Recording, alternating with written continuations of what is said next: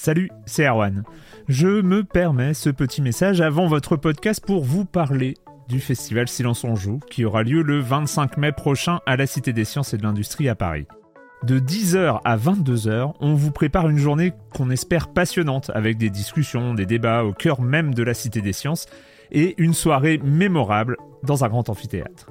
La billetterie est ouverte, le lien est dans la description des derniers épisodes et vous trouverez aussi un lien vers la programmation. C'est 20 euros pour la journée et la soirée, et si vous voulez juste passer nous voir en journée, il suffit d'une entrée classique pour la cité, c'est 13 euros tarif plein avec éventuellement des réductions. C'est la première fois qu'on organise un truc pareil et on espère vraiment que vous répondrez présente et présent.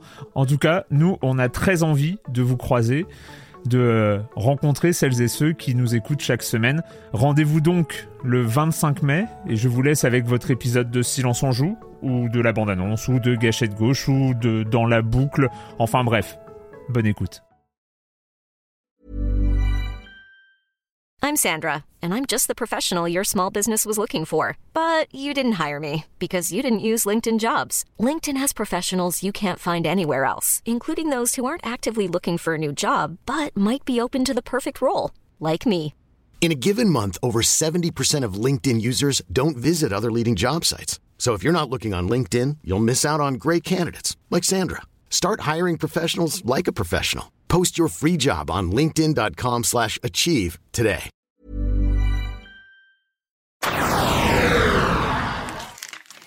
Oh, mais tous ces post-it que je peux barrer. Qu'est-ce que tu fais, Mario Ah, c'est la meilleure sensation, ça. Bah, c'est après le, le spécial BD, machin, j'avais t- toute ma horde de post-it que je peux niquer.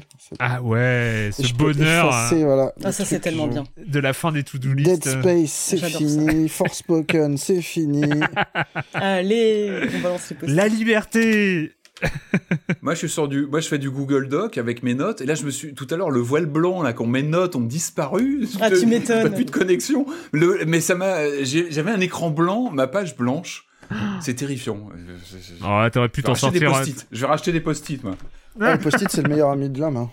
Ah ouais, C'est clair. Franchement. euh. C'est pas tout ça, mais on a une bande-annonce à enregistrer, les amis. Oui. Euh, on a une bande-annonce. Et, euh, et la question qui va bien, c'est la question un peu. J'essaye, j'ai aucune intention à la- de faire une- des, des questions thématiques, mais là, ça va bien avec le programme de la semaine. C'est la question, c'est quelle a été votre plus grande frayeur dans un jeu vidéo? On va commencer avec toi, Patrick. Alors, euh, j'aurais pu vous parler de Project Zero, où j'ouvrais pu, j'osais plus ouvrir une porte. Non, je vais vous parler de la première frayeur. Celle qui m'a vraiment, vraiment, vraiment marqué et que je n'oublierai jamais. Elle est sur le jeu Le Pacte, euh, signé par Eric Chahi, qu'on connaît pour Another World et, d'autres titres. Mais Le Pacte, c'était une de ses premières productions sur Amstrad, euh, qui reprenait grosso modo euh, le contexte de la maison d'Amityville. En fait, on incarnait une petite bande de d'enquêteurs du, paranormal et on venait voilà résoudre des problèmes de, démons qui hantent cette demeure. Et en fait, euh, concrètement, c'était un jeu, on va dire, d'aventure avec euh, des plages graphiques et puis un système assez ingénieux de, de commandes, c'est-à-dire qu'on tapait pas du texte, mais on faisait des assemblages à la manette entre un verbe et puis un complément. Mais surtout, surtout, surtout, il y avait plein de plein de trouvailles dedans pour, euh, pour foutre la trouille. Et moi, je me rappelle de parties devant mon écran, mais j'étais tétanisé pour plein de choses. Il y a plein de bonnes idées, c'est-à-dire qu'on est sur Amstrad, et malgré tout, euh, c'est une machine évidemment limitée, mais en fait, il y avait des systèmes où les tableaux étaient animés. Ça paraît tout bête ce que je vous dis. Mais les pers nos amis, on partait en bande, on était une petite équipe comme ça de de- d'enquêteurs dans cette maison, se déplaçaient à l'écran. On les voyait se déplacer sur un écran fixe, mais eux se déplaçaient. Et j'ai des moments de frayeur quand on arrive dans cette maison, dans le noir, avec juste des, des raies de lumière euh, par la- l'éclairage de nuit, en fait, avec juste en bleu. Et on voyait ces, ces, ces formes se balader dans la maison. Alors, comme ça, ça vous parle pas, mais allez voir un petit peu des captures d'écran, vous comprendrez. En fait, on comprend que ce sont nos, nos acolytes qui nous suivent, un chien qui est avec nous, mais ces déplacements à l'écran étaient absolument tétanisants parce qu'on a, on a une peur qui commence à monter, il y a une tension qui se développe dans cette maison. Et puis, et en dehors de cette astuce qui était vraiment très très bien fait, euh, il y avait ces, ces, ces personnages. En fait, il y avait une sorte de chronologie dans l'aventure avec des événements à faire, etc. Et je me rappelle de passages assez tétanisants où, par exemple, une de nos équipières se retrouvait en lévitation dans le dans le hangar à bateau à côté, sans trop qu'on voilà qu'on comprenne les tenants et aboutissants. Une peur comme ça euh, picturale, parce qu'en plus Ouais. Amstrad, c'était fou, c'est qu'il avait il y avait une sorte de dissonance. C'est-à-dire que l'Amstrad, il est connu pour ses couleurs chaudes, son rouge vif, son bleu vif. Et en fait, on avait un jeu d'une noirceur assez forte et cette sorte de dissonance entre les couleurs pimpantes euh, connues de l'Amstrad, qui, qui, qui, était très très bien pour les jeux d'action, et cet univers euh, assez effrayant euh, d'une maison hantée à explorer avec, en plus, ce qui est génial, c'est que Saïd avait mis en scène euh, des parties de, on faisait des séquences de spiritisme pour comprendre quoi faire dans waouh, c'était, mais il y avait énormément d'idées en ce jeu, et moi j'ai dû le découvrir, okay. j'avais quoi, 12 ans, euh, et, et c'est génial, c'est que pour moi, ça, ça, ça, ça, re, ça matérialise vraiment le micro-ordinateur quand t'es ado, pré-ado, qui est une sorte de Ouais. porte ouverte sur un monde, tu vois, du cinéma d'horreur auquel t'as pas forcément bien accès, surtout à l'époque, c'était pas évident. Et ça, moi, le pacte, c'était la découverte de, de, de, de ça, en fait, de, de, de, et de, de, de cet univers horrifique. C'était fascinant. Moi, je me rappelle de, de, de vrais moments de frayeur devant mon, mon petit écran avec des potes. Et c'est le pacte de Chailly. Euh, voilà, moi c'est le- ma première frayeur devant un jeu que j'oublierai jamais et qui me fait toujours un effet. Hein. Je l'ai déjà relancé le jeu.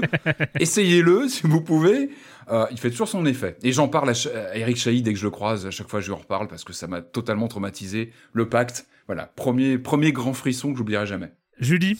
Julie, on a envie de savoir hein, quel, est le, le moment fondateur, euh, quelle est la plus grande frayeur, euh, toi qui adore avoir peur dans les, dans les jeux vidéo? Ah bah c'est deux questions différentes parce que c'est Ah vrai oui. que la, la peur fondatrice c'est c'est autre chose. Ah oui, non, Mais, non, bah, euh, euh, la plus grande, la plus grande alors. La plus grande, c'est euh, bah alors bizarrement, enfin j'ai plein de moments de jeu qui me sont venus en tête. Enfin vraiment, euh, je pourrais vous parler de, du moment où Mia monte dans les escaliers dans RE7 en, en VR.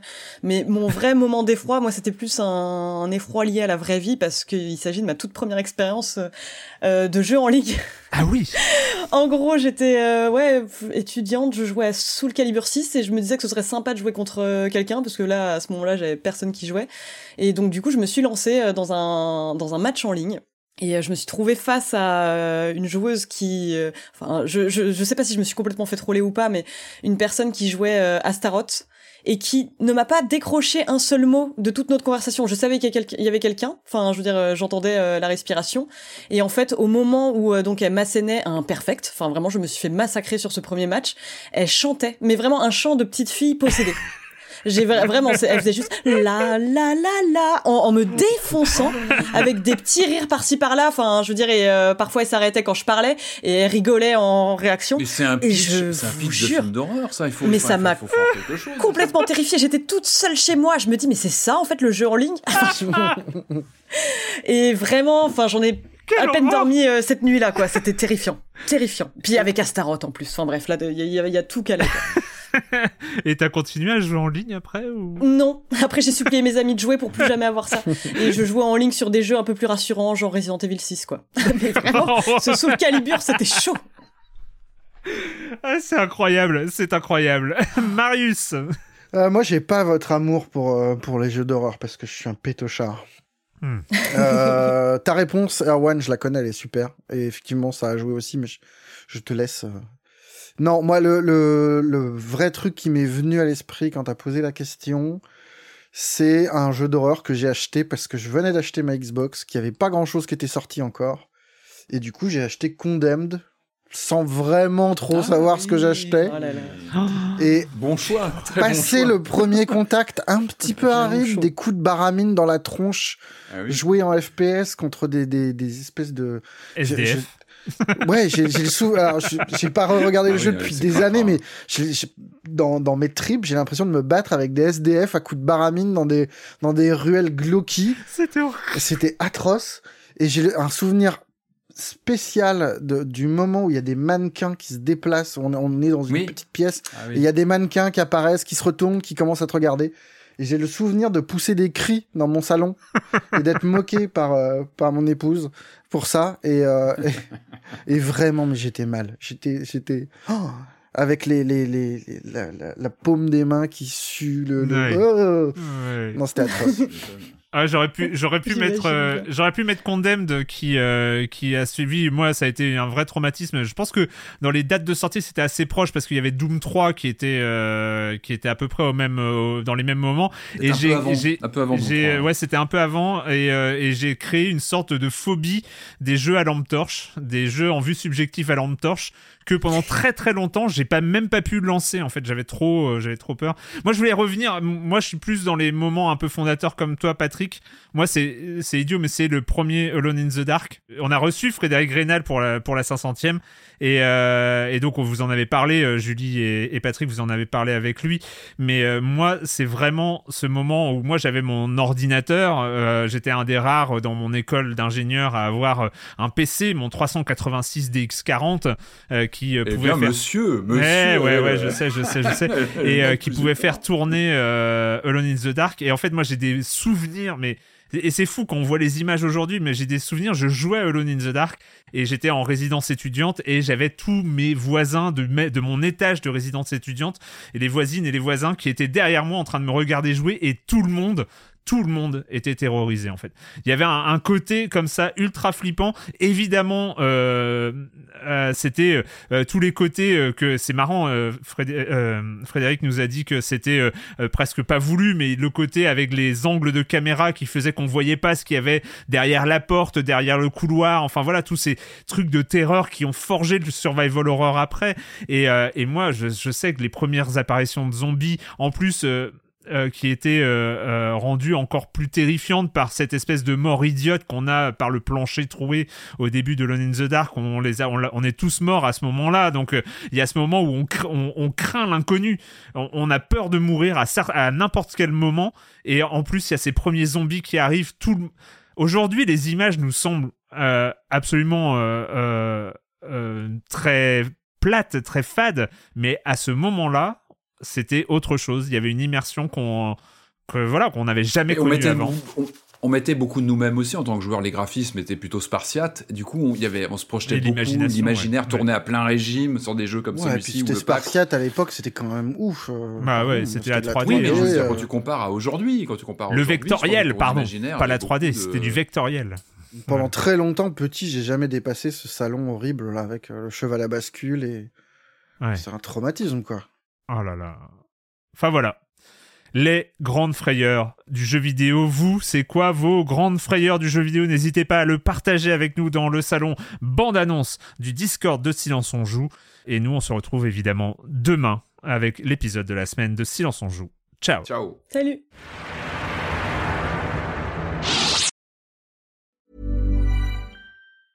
Ever catch yourself eating the same flavorless dinner three days in a row?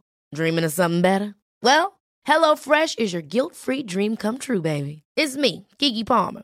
Let's wake up those taste buds with hot, juicy pecan-crusted chicken or garlic butter shrimp scampi. Mm. Hello Fresh. Stop dreaming of all the delicious possibilities and dig in at HelloFresh.com. Let's get this dinner party started.